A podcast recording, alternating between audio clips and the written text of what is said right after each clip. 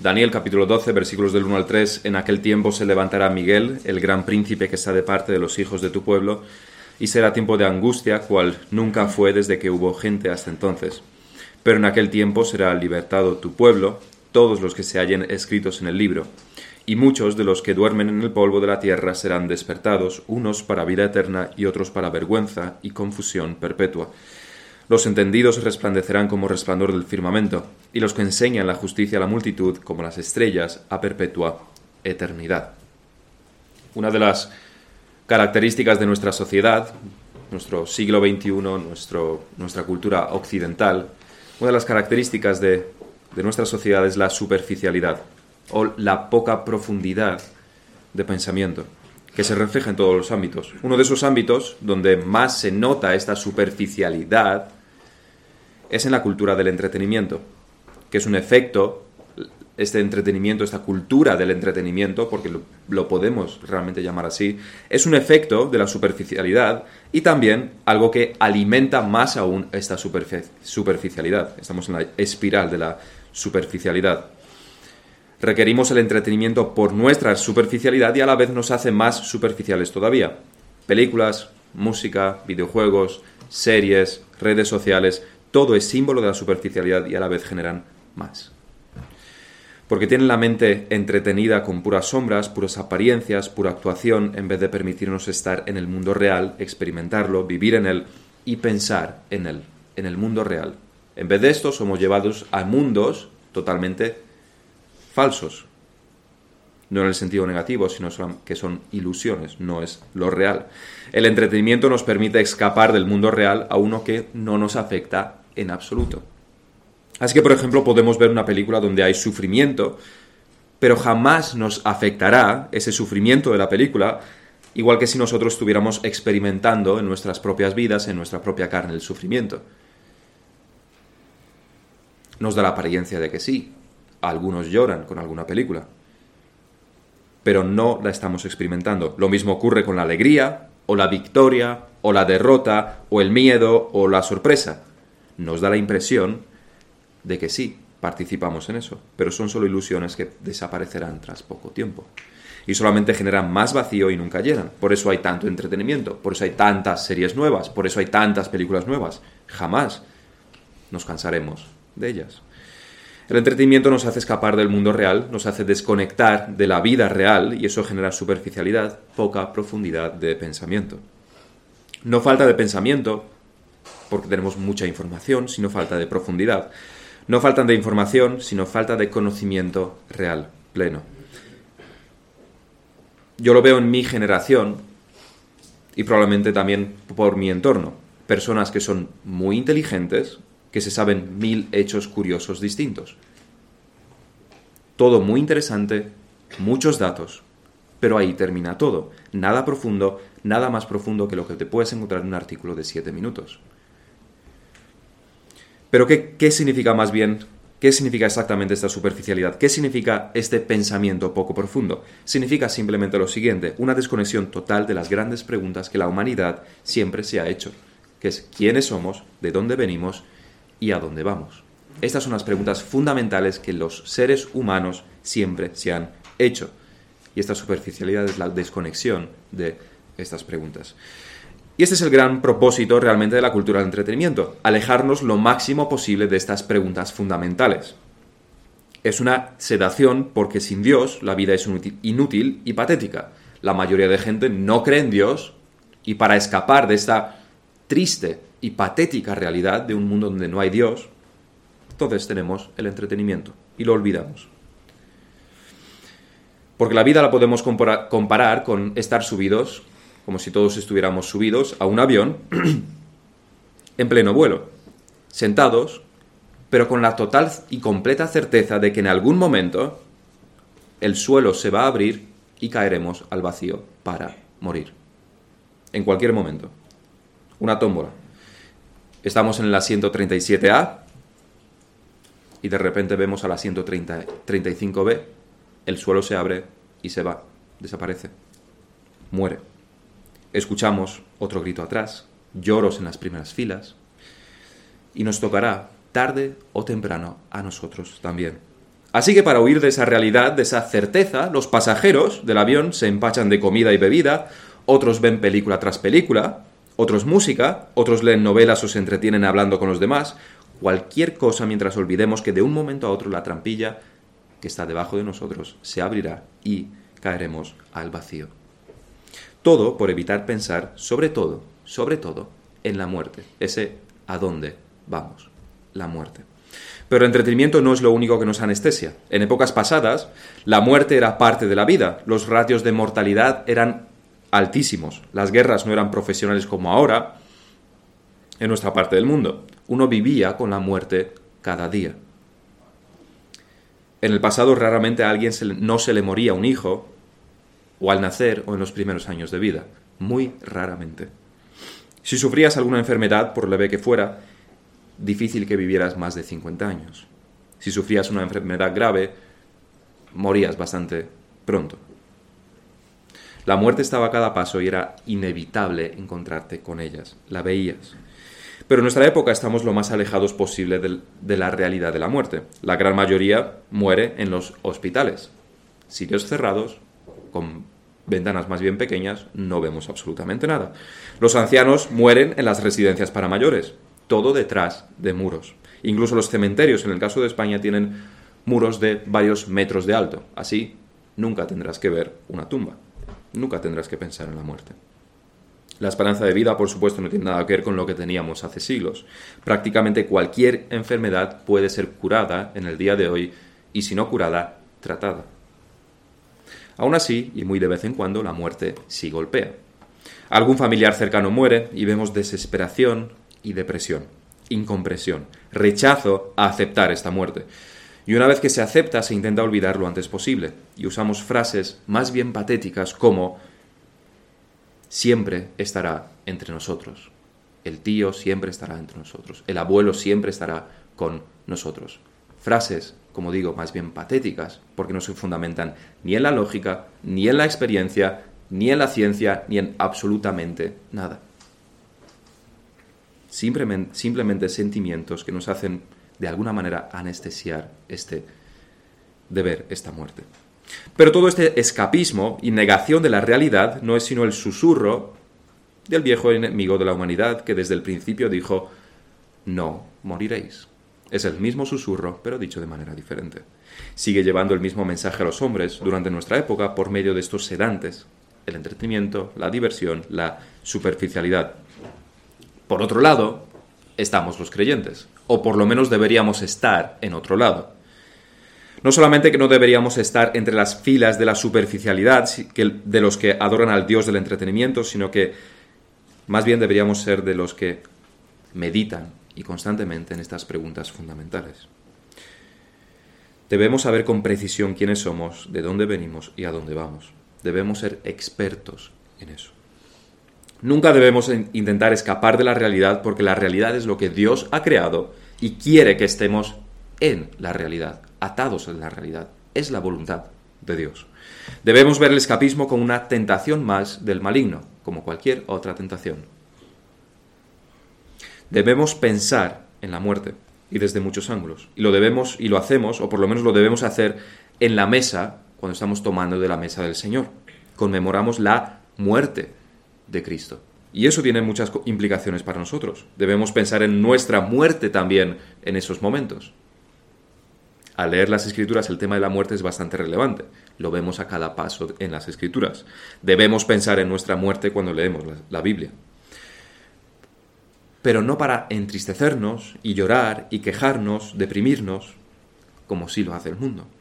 La muerte es inevitable y es triste, desde luego, pero para el creyente tiene unos beneficios que no pueden compararse con los efectos negativos. Tiene bastantes más beneficios que efectos contrarios, negativos. Uno de estos beneficios que vendrán después de la muerte es la resurrección, que es el tema que nos ocupa. La resurrección es de lo que el texto de Daniel nos está hablando. Y es una doctrina, como nos decía el pastor, fundamental, vital, para, y una de las más preciosas también en el cristianismo, todo, como toda doctrina fundamental la encontramos en la obra de redención del Señor Jesucristo, que resucitó como primicia de entre los muertos como toda doctrina fundamental, está en la obra del Señor Jesucristo. Nunca debemos pensar en la muerte sin pensar en la resurrección y la glorificación. La muerte para el creyente es el final de la carrera, es la meta, es el objetivo cumplido, es la copa, es la medalla. Para los que dejamos atrás es triste, pero aún así no lo será por mucho tiempo tampoco. Es sobre la resurrección, como digo, que estaremos predicando esta mañana. Y para hacerlo vamos a tratar esta doctrina en la historia, primeramente, la historia de esta creencia, de esta doctrina de la resurrección. En segundo lugar, veremos por qué esta doctrina es fundamental para el cristianismo. Y en tercer lugar, el qué y el cómo de la resurrección. ¿Qué significa? ¿Cómo será? Definiremos esta doctrina. Para el próximo sermón dejaremos también la esperanza y el consuelo que esta doctrina nos debe traer. Era tentador, bastante tentador, comenzar un sermón como este con el primer punto llamado algo así como la inevitabilidad de la muerte. La muerte no puede ser evitada, como primer punto del sermón. Es lo clásico, es lo fácil. Pero realmente no hace falta gastar saliva en un tema tan básico. Vas a morir. Sabes que vas a morir. Hace falta traer argumentos para convencer a alguien de que va a morir. Vosotros moriréis, yo moriré, todos moriremos. A menos que el Señor venga antes. Pero ¿qué más argumentos debería alguien traer para convencer de la muerte. Alguno no ha aceptado que va a morir, alguno no lo sabe, alguno no se lo cree, alguno debe ser convencido de que va a morir. Igual que dijo Dios al principio, de cierto, morirás. Sabes tú personalmente que vas a morir y que realmente no sabes cuándo va a ser, que la trampilla del avión se abrirá de un momento a otro. Así que ese no es nuestro primer punto, sino que lo, nuestro primer punto es la resurrección a lo largo de la historia, esta doctrina de la resurrección a lo largo de la historia. Y vamos a empezar desde nuestro Señor Jesucristo. Como probablemente todos sepamos, durante los días de nuestro Señor había varias corrientes en la religión judía. Y es que no pensemos que en aquellos días todo estaba claro y no había ninguna división de, en, la religión judía, de la doctrina. No pensemos que todos creían lo mismo. Una masa que todos estaban unidos, creían lo mismo y en este caso estaban en contra del Señor Jesucristo. Eso es lo único en común que tenía en realidad. Ese es uno de los argumentos, de hecho, de los ateos. Dicen, si Dios se ha revelado, si la Biblia es la palabra de Dios, ¿por qué hay tanta división en el cristianismo?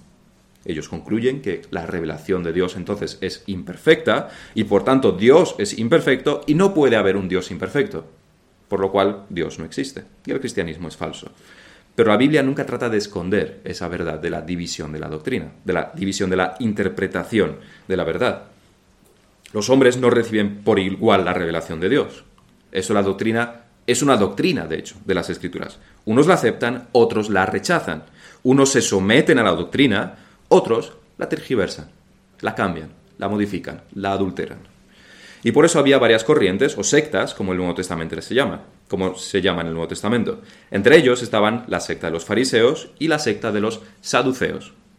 Y los fariseos creían en la resurrección postrera de los muertos, y los saduceos, que solo aceptaban el Pentateuco, los escritos de Moisés, como revelación, no creían que vaya a haber una resurrección que el Espíritu Santo consideró esto de suficiente importancia como para dejarlo por escrito en los Evangelios, previendo que incluso después del Nuevo Testamento, incluso después de la claridad, que se trae bastante más claridad sobre eso en el Nuevo Testamento, algunos querrían descreditar esta doctrina. En Mateo 22, a partir del versículo 23, los saduceos vienen a Jesús con una pregunta trampa. Ellos supongo que este era el argumento más fuerte que podían traer. Usando una lógica bastante precisa, intentaron poner en dificultades al Señor con respecto a la resurrección.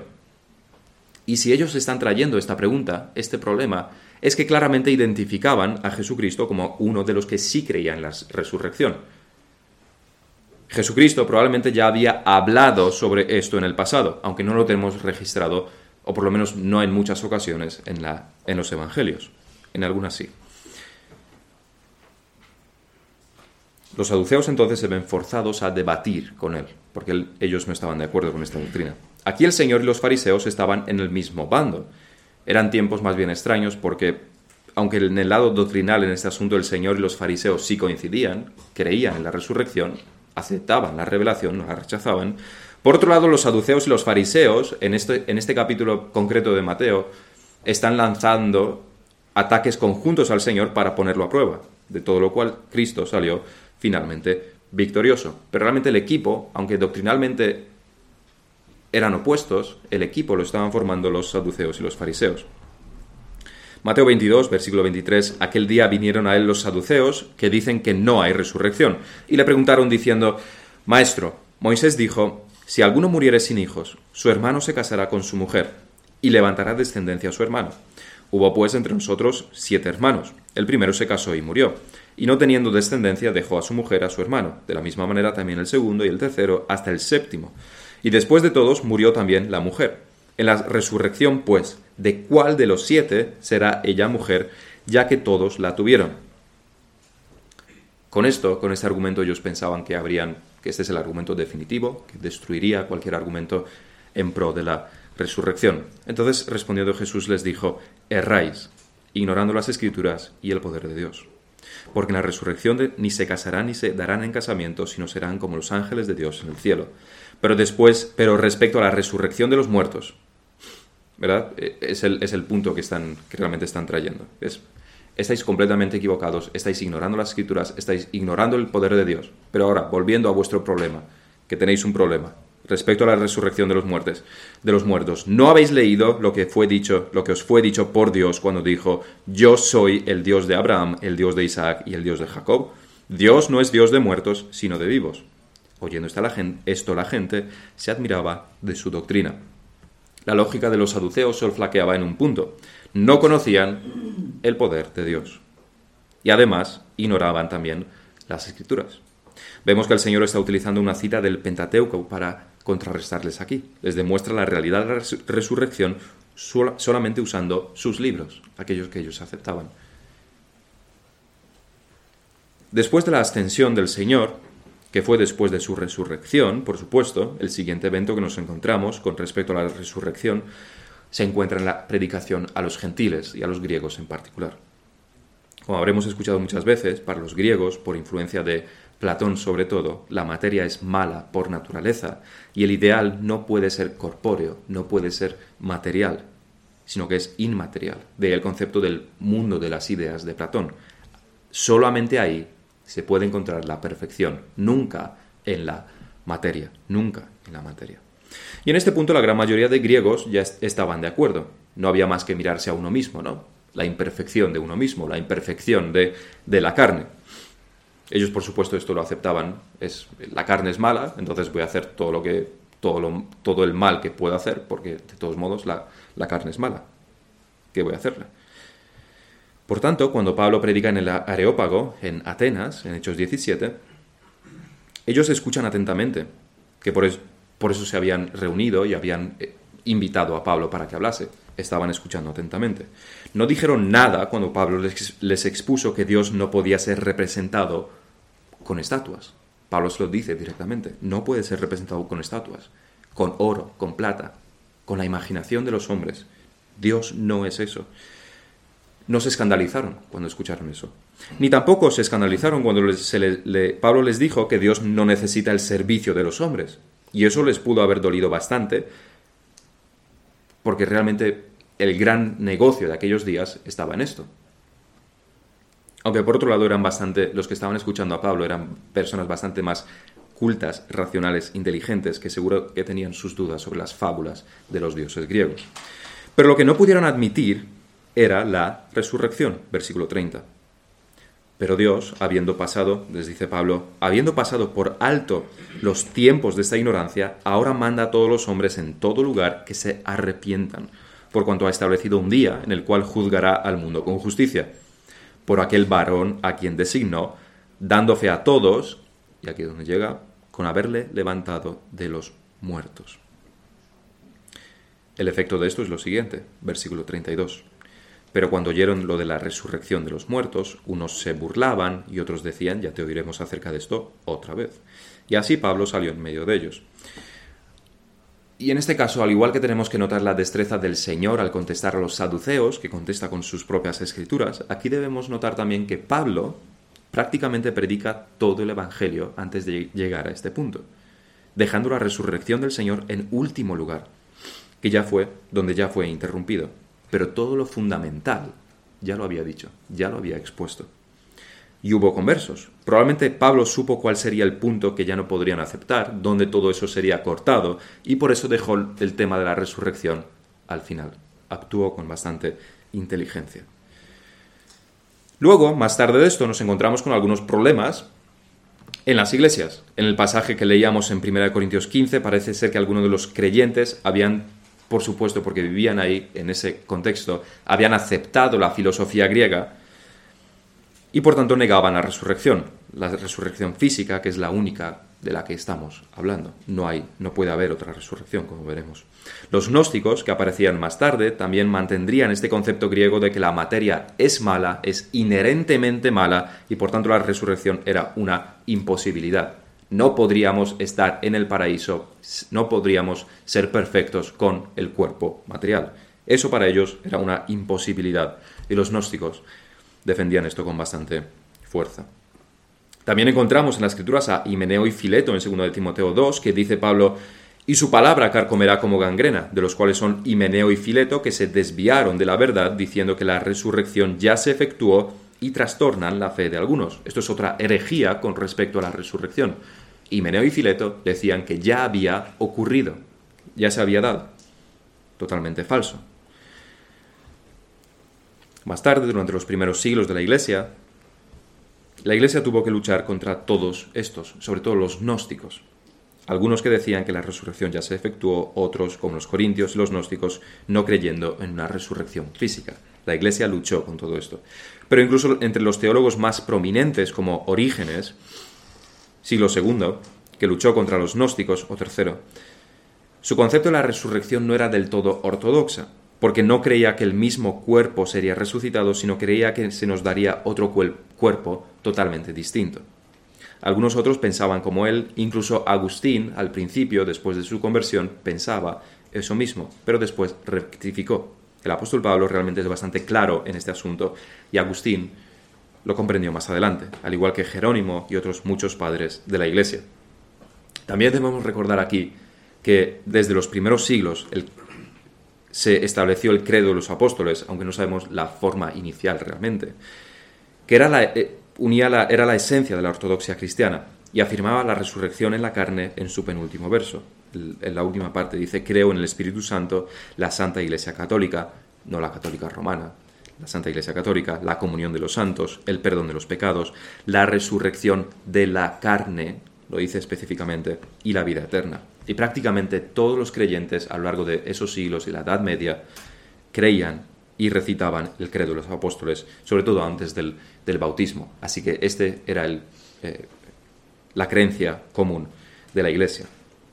Durante la Edad Media, como digo, no hay una solidez completa en cuanto a la doctrina de la resurrección, hay debate sobre, sobre todo en cuanto si el cuerpo físico será exactamente igual que el resucitado en cuanto a forma, partiendo de la base que Agustín, por ejemplo, no pensaba que asuntos como la altura también se mantendrían en el cuerpo resucitado, es decir, que podríamos tener cuerpos ligeramente diferentes, aunque sería el mismo cuerpo. Más tarde, prácticamente todos los reformadores afirmaron que el cuerpo resucitado sería igual que el previo antes de morir, pero por supuesto glorificado, como enseña Pablo. Y esa fue la creencia de prácticamente toda la cristiandad, hasta que surgieron los testigos de Jehová, que hicieron un buen trabajo de rescatar varias herejías del trabajo, del, trabajo, perdón, del pasado. Una de las, uno de, los, de las cosas que caracterizan a los testigos de Jehová es que rescatan, es que han pescado de hace muchos siglos la herejía de Arrio en cuanto a la Trinidad. Y otra de ellas es esta herejía agnóstica, diciendo que Cristo no resucitó en cuerpo y por tanto la resurrección no será corpórea, lo cual, como el apóstol mismo afirmó, es herejía. Y llegamos a la actualidad. ¿Qué es lo que nos encontramos en la actualidad en las iglesias? El panorama cristiano realmente se define en nuestros días como una falta de doctrina, como una falta de definición. ¿Qué creen las iglesias sobre la resurrección? La mayoría tienen una doctrina correcta, podríamos decir, pero muchas otras no tienen doctrina alguna, no sabríamos. Y unos piensan una cosa y otros creen otra, pero nunca jamás se define ni se definirá en muchas iglesias. Como los que estamos aquí venimos de iglesias bastante diferentes, de contextos bastante diferentes, es necesario que prediquemos sobre estas doctrinas básicas, fundamentales, vitales, para que para no terminar igual que estas iglesias, donde las doctrinas más fundamentales nunca, jamás se predican y nunca, jamás se definen. Por eso debemos predicar sobre esto. Lo cual nos lleva también a nuestro segundo punto, la importancia, la importancia de esta doctrina de la resurrección. Debemos decir que queremos alejarnos de aquellas distinciones entre doctrinas primarias, doctrinas secundarias, sobre todo porque el propósito de los que hacen estas diferencias es para movimientos ecuménicos. Pero por supuesto que a la vez sabemos diferenciar, lógicamente, entre enseñanzas como la doctrina de la Trinidad y enseñanzas sobre, por ejemplo, si habrá una gran tribulación antes de la venida o no habrá una gran tribulación. No son igual de importantes. No son igual de importantes. No es, no es igual de importante la doctrina de la Trinidad que sobre el bautismo de tal como lo hacen los presbiterianos a los niños o como lo hacemos los bautistas solamente a los adultos. No es tan fundamental, no es tan vital como la Trinidad. Si alguien rechaza la Trinidad, será condenado. Es una herejía. Pero no todos los presbiterianos irán al infierno, ni todos los bautistas, por supuesto, irán al cielo. No depende de esta doctrina. Aquel que niega, como digo, la Trinidad es un hereje, no será salvo. Aquel que piensa que si que sí habrá o no habrá una tribulación, estará equivocado o no, pero eso no es una herejía ni es un asunto de primera importancia. ¿Y dónde entre estas categorías podemos situar la doctrina de la resurrección? ¿No creer en esta doctrina es una herejía o es algo sin importancia? ¿Dónde está? El apóstol Pablo nos ahorra el trabajo de tener que traer argumentos eh, para situarlo en uno o en otro o en otra categoría, porque él mismo lo deja bastante claro, bastante, bastante claro. Pablo comienza el capítulo 15 de 1 Corintios diciendo lo siguiente, si retenéis la palabra que os he predicado, sois salvos. Si no, creísteis en vano. Solo si retenéis la palabra que os he predicado. Unas palabras bastante duras. Este Pablo tenía la mente bastante cerrada. ¿Qué pasa? Se creía que solamente él tenía la verdad. Y la verdad es que sí, la tenía. ¿Por qué empieza con este tono tan grave, mucho más grave que todo lo expuesto anteriormente? En los capítulos anteriores trató problema tras problema, pero ninguno de los errores de los corintios, el tono de Pablo fue tan grave. Había división entre los corintios, unos seguían a Cefas, otro a Pablo, otros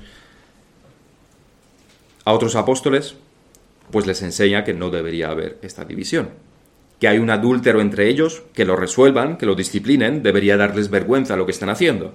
Hay desorden en los cultos, pues les enseña que todo debe hacerse ordenadamente y con un propósito, edificar. Y ahora, ¿algunos no creen en la resurrección? Les dice, recordad que si no retenéis la doctrina que os enseñe, seréis condenados. Sois hijos de Satanás. Eso es lo que les está, diciendo. ¿Y qué es lo que Pablo les habría predicado? Una de las cosas fundamentales es la doctrina de la muerte y la resurrección de Cristo. Porque primeramente, dice versículo 3, 1 Corintios 15, 3, porque primeramente os he enseñado lo que asimismo recibí. Esto es lo importante, lo fundamental, por lo menos en este contexto. Que Cristo murió por nuestros pecados conforme a las Escrituras, y que fue sepultado y que resucitó al tercer día conforme a las Escrituras. Pero ahora, en Corinto, algunos decían que no había resurrección del cuerpo. No estaban diciendo que no había un juicio final, no estaban diciendo que no había cielo, infierno, no se trataba de eso. El, punto aquí es que no creían en una resurrección del cuerpo. En el versículo 13, y luego repite exactamente lo mismo, en el versículo 16 Pablo dice, porque si no hay resurrección de los muertos, para nosotros, en el día postrero, tampoco Cristo resucitó. Y esas palabras de Pablo nos revelan cuál era la razón del rechazo de los corintios a la resurrección. No es que simplemente elegían no creer que nosotros no resucitaríamos. Es que lo hacían por una filosofía, por unos principios, por una lógica totalmente equivocada, por la filosofía griega. No es que la rechazaran sin más, sino que decían que la resurrección corporal era una imposibilidad. ¿Cómo iba a haber cuerpo, carne en el paraíso si el paraíso es perfecto? No podían comprenderlo. Iba en contra de la filosofía griega. Quizás ellos no llegaron a aplicar su lógica a la resurrección de Cristo, pero si no lo hicieron fue por descuido. Quizás había hay una eh, no estaba del todo claro en sus mentes. Decían que no podíamos resucitar, pero sí creían en la resurrección de Cristo. Tenían ahí un desajuste importante. Pero Pablo es bastante tajante con eso. No puedes rechazar la resurrección de los hombres, de, los, de las personas, pero sí creer en la resurrección de Cristo. Van de la mano. Los testigos de Jehová por lo menos son consecuentes. Ellos dicen que el cuerpo de Cristo después de la resurrección era un cuerpo diferente dado por Dios, como el de los ángeles del Antiguo Testamento. Lo cual, por supuesto, es pisotear lo que las escrituras enseñan, enseñan con bastante claridad en el Nuevo Testamento. Pero bueno, por, eso son llamados secta y por eso están totalmente fuera del cristianismo, igual que los gnósticos de los primeros siglos. No son lógicos, no siguen las escrituras, son una secta. Continúa Pablo. Pero si se predica de Cristo que resucitó de los muertos, ¿cómo dicen algunos de vosotros que no hay resurrección de los muertos? Eso es lo que estamos predicando, les dice Pablo. Que Cristo murió y resucitó. ¿Cómo entonces dicen algunos de vosotros que no hay resurrección? Porque si no hay resurrección de muertos, tampoco Cristo resucitó. Y si Cristo no resucitó, vana es entonces nuestra predicación, vana es también nuestra fe, no vale para nada. No creer en la resurrección es herejía, porque se está rechazando implícitamente la doctrina de la obra salvadora del Señor Jesucristo. El que no cree en la resurrección no tiene la salvación, no tiene la fe verdadera, está condenado, está rechazando la verdad, la escritura, en uno de sus puntos más básicos.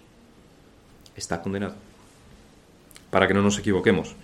Eso es como la Trinidad. Uno puede tener alguna laguna en cuanto a esta doctrina y quizás por falta de conocimiento equivocarse en algunos puntos. El test es si cuando escuchas la doctrina expuesta, la doctrina bíblica expuesta, la aceptas o la rechazas. Las ovejas de Cristo oyen su voz. Cuando escuchan la doctrina bien definida de las escrituras, la aceptan. Si la Trinidad es predicada y la rechazas, entonces sí eres un hereje. Estás condenado. Lo mismo ocurre con la doctrina de la resurrección. Si rechazas la resurrección, la, esa doctrina, una vez que se ha expuesto, eres un hereje, estás condenado, estás fuera del pueblo de Dios. Es difícil decirlo, pero es que es lo que las escrituras dicen. Y Pablo aquí en concreto lo dice el apóstol, inspirado por el Espíritu Santo. Por eso es importante ir a nuestro tercer punto, la resurrección definida.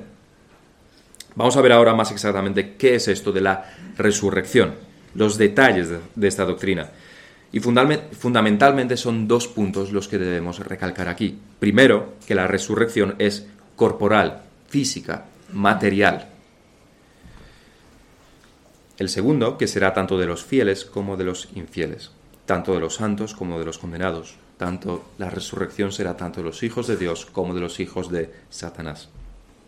Así que lo primero que debemos defender es que la resurrección es corporal, material, en contra de los griegos, en contra de los gnósticos, en contra también de, en, cierta manera, de los testigos de Jehová. Para demostrar esto, vamos a ir al principio, como nos enseña el apóstol Pablo, al origen, a nuestro Señor Jesucristo. ¿Qué podemos decir de la resurrección de Cristo?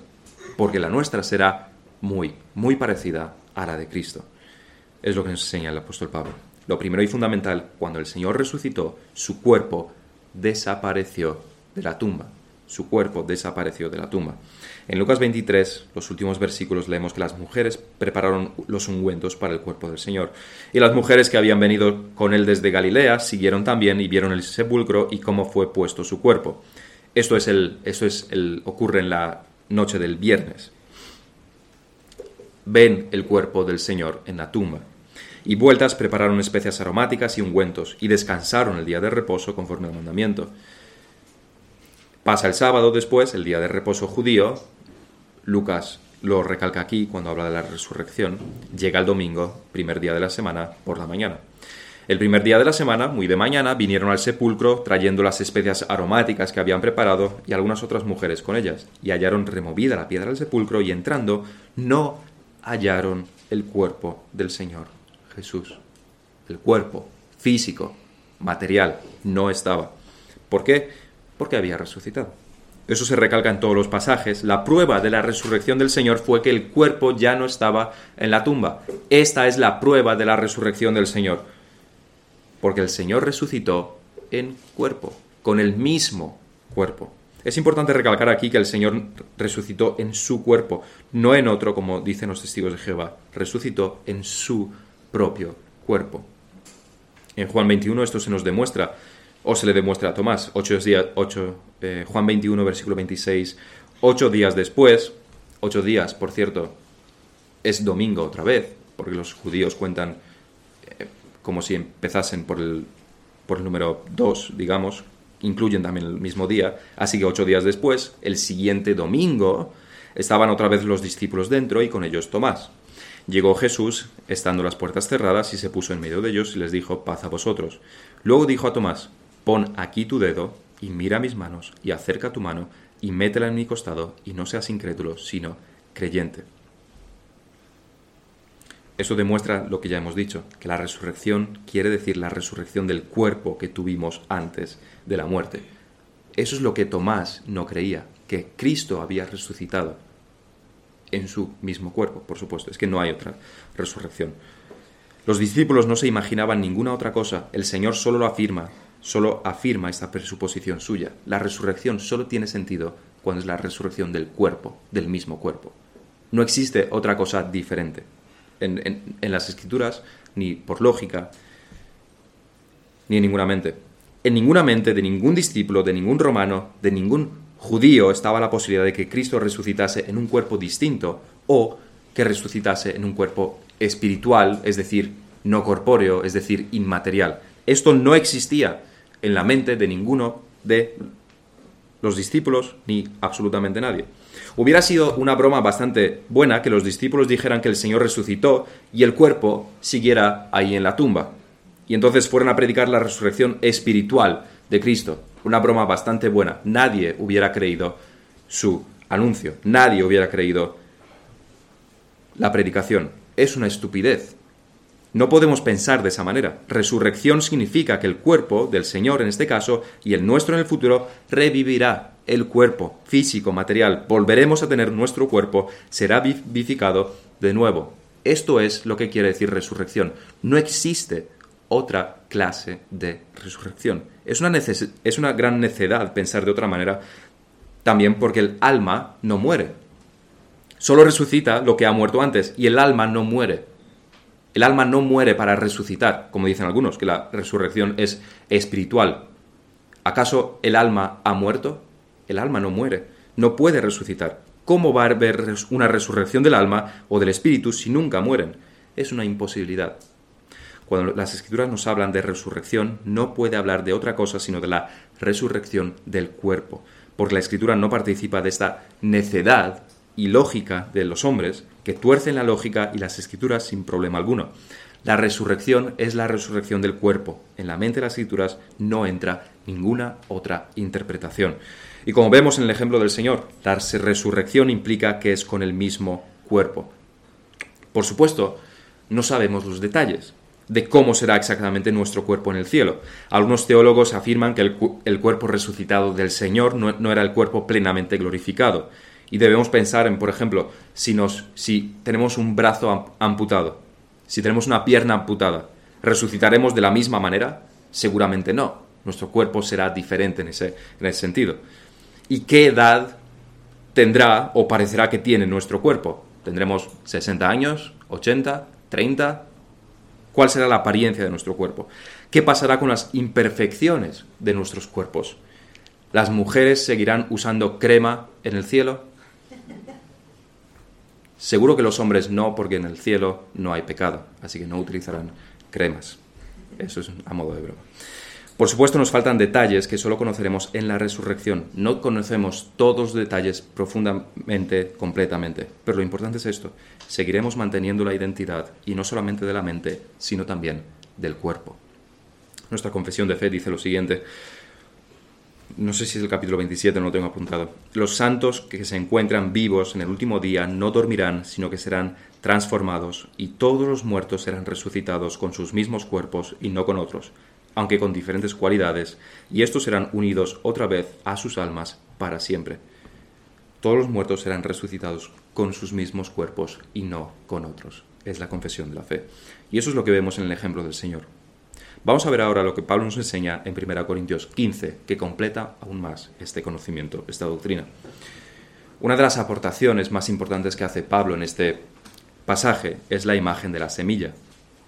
A partir del versículo 35, 1 Corintios 15, 35 nos dice, pero dirá alguno, ¿cómo resucitarán los muertos? ¿Con qué cuerpo vendrán? ¿Verdad? Este es el problema de los, de los corintios que habían aceptado la filosofía griega. Primeramente, en la primera parte, entonces Pablo está diciendo que si no creemos en la resurrección corporal, tampoco podemos creer, creer en la resurrección física. Y en la segunda parte le está diciendo, está contestando realmente a su pregunta, ¿cómo? ¿Con qué cuerpo? Y contesta, necio, lo que tú siembras no se vivifica si no muere antes. Y lo que siembras no es el cuerpo que ha de salir, sino el grano desnudo, ya sea de trigo o de otro grano. Pero Dios le da el cuerpo como Él quiso y a cada semilla su propio cuerpo. Esto es una metáfora que Pablo está utilizando y nos puede ayudar bastante. Pablo está diciendo que nuestro cuerpo actual es como una semilla que es plantada en la tierra, que por cierto es una imagen bastante buena si somos enterrados en la tierra, como tradicionalmente se hace. Y al igual que ocurre cuando plantamos una semilla, el resultado, lo que sale de esa semilla, no es otra semilla exactamente igual, por supuesto, sino que es una planta o un árbol, algo bastante más glorioso, más grande, pero no diferente en esencia, sino lo lógico, lo natural que uno, lo que uno se esperaría. Pero probablemente Pablo se refiere a otra cosa distinta, de que todos seremos altos y guapos y con el peso ideal en el cielo. Probablemente no se refiera a eso cuando está diciendo que seremos glorificados. Más bien se refiere a lo que dice en el versículo siguiente, el 42. Así también la resurrección de los muertos se siembra en corrupción resucitará en incorrupción. Se siembra en deshonra, resucitará en gloria. Se siembra en debilidad, resucitará en poder. Se siembra cuerpo animal, resucitará cuerpo espiritual. Hay cuerpo animal y hay cuerpo espiritual. Pablo se refiere a que el cuerpo glorificado ya no estará sujeto a la corrupción, al envejecimiento, a la enfermedad, a la debilidad que nos caracteriza como seres humanos o seres vivos. Nuestros cuerpos ya no serán así. La siguiente metáfora, la siguiente que Pablo utiliza es la de vestirse. Y está utilizando diferentes metáforas para que, para que no perdamos tampoco de vista la esencia. Dice la siguiente metáfora, es la de vestirse, porque es necesario que esto corruptible se vista de incorrupción y esto mortal se vista de inmortalidad. Y cuando esto corruptible se haya vestido de incorrupción y esto mortal se haya vestido de inmortalidad, entonces se cumplirá la palabra que está escrita. Sorbida es la muerte en victoria. Igual que si a un mendigo harapiento le pones un traje reluciente, parecerá otra persona, eso mismo ocurrirá con nosotros. Seremos totalmente diferentes en cuanto a nuestra naturaleza corrupta. Pero seremos los mismos en cuanto a personalidad. Pero nos habremos vestido de gloria, vestido de incorrupción. En último lugar, para definir la resurrección, debemos afirmar que resucitarán tanto los santos como los injustos. Primeramente la resurrección será corporal, material, los mismos cuerpos. En segundo lugar, resucitarán tanto los santos como los injustos. Los injustos, por supuesto, no con un cuerpo de gloria, sino con uno de deshonra. Es lo que el versículo de Daniel 12.2 nos decía. Y muchos de los que duermen en el polvo de la tierra serán despertados, unos para vida eterna, para gloria, y otros para vergüenza y confusión perpetua pero ambos, tanto los buenos como los malos, serán resucitados.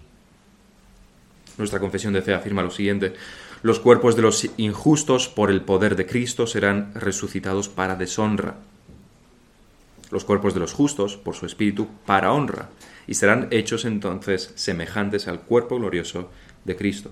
Unos resucitarán, pero para deshonra. El Señor también nos enseña esto en Juan 5, 28 y 29. No os maravilléis de esto, porque vendrá hora cuando todos los que están en los sepulcros oirán su voz. Todos. Y los que hicieron lo bueno saldrán a resurrección de vida, más, los que hicieron lo malo a resurrección de condenación, pero ambos resucitarán. Bergoff afirma, la resurrección de los malvados de entre los muertos es necesaria para que la muerte les fuera impuesta en su más amplia extensión y en todo el peso de las consecuencias. La resurrección de los injustos no es un acto redentor, sino de justicia soberana de parte de Dios. Estos son los fundamentos de la, de la, doctrina de la resurrección que debemos mantener. Es corporal, como vemos en el ejemplo del Señor, con nuestros, será con nuestros mismos cuerpos, pero a la vez cambiados, glorificados, donde lo incorruptible engulle la corrupción. Por otro lado, las escrituras, como hemos visto, afirman que tanto los justos como los injustos resucitarán de manera diferente, de diferente manera, y unos para salvación, otros para condenación. Estos son los aspectos básicos y fundamentales de esta doctrina. Para finalizar, terminemos con unas preguntas. La primera es la que ya hemos hecho. ¿Sabes que vas a morir? Tú personalmente. ¿Sabes que vas a morir? ¿Cuándo es la última vez que te desconectaste de este ruido del mundo, redes sociales, entretenimiento y pensaste en la muerte? En tu muerte. Y en segundo lugar, ¿te da miedo la muerte? ¿Te produce terror? ¿Te produce angustia pensar en la muerte? Eso es lo que les produce a los impíos. Pensar en la muerte responde a la pregunta existencial de ¿a dónde vamos? Satanás tratará de que no contestemos a esa pregunta y nos mantendrá entretenidos para no preguntárnoslo nunca.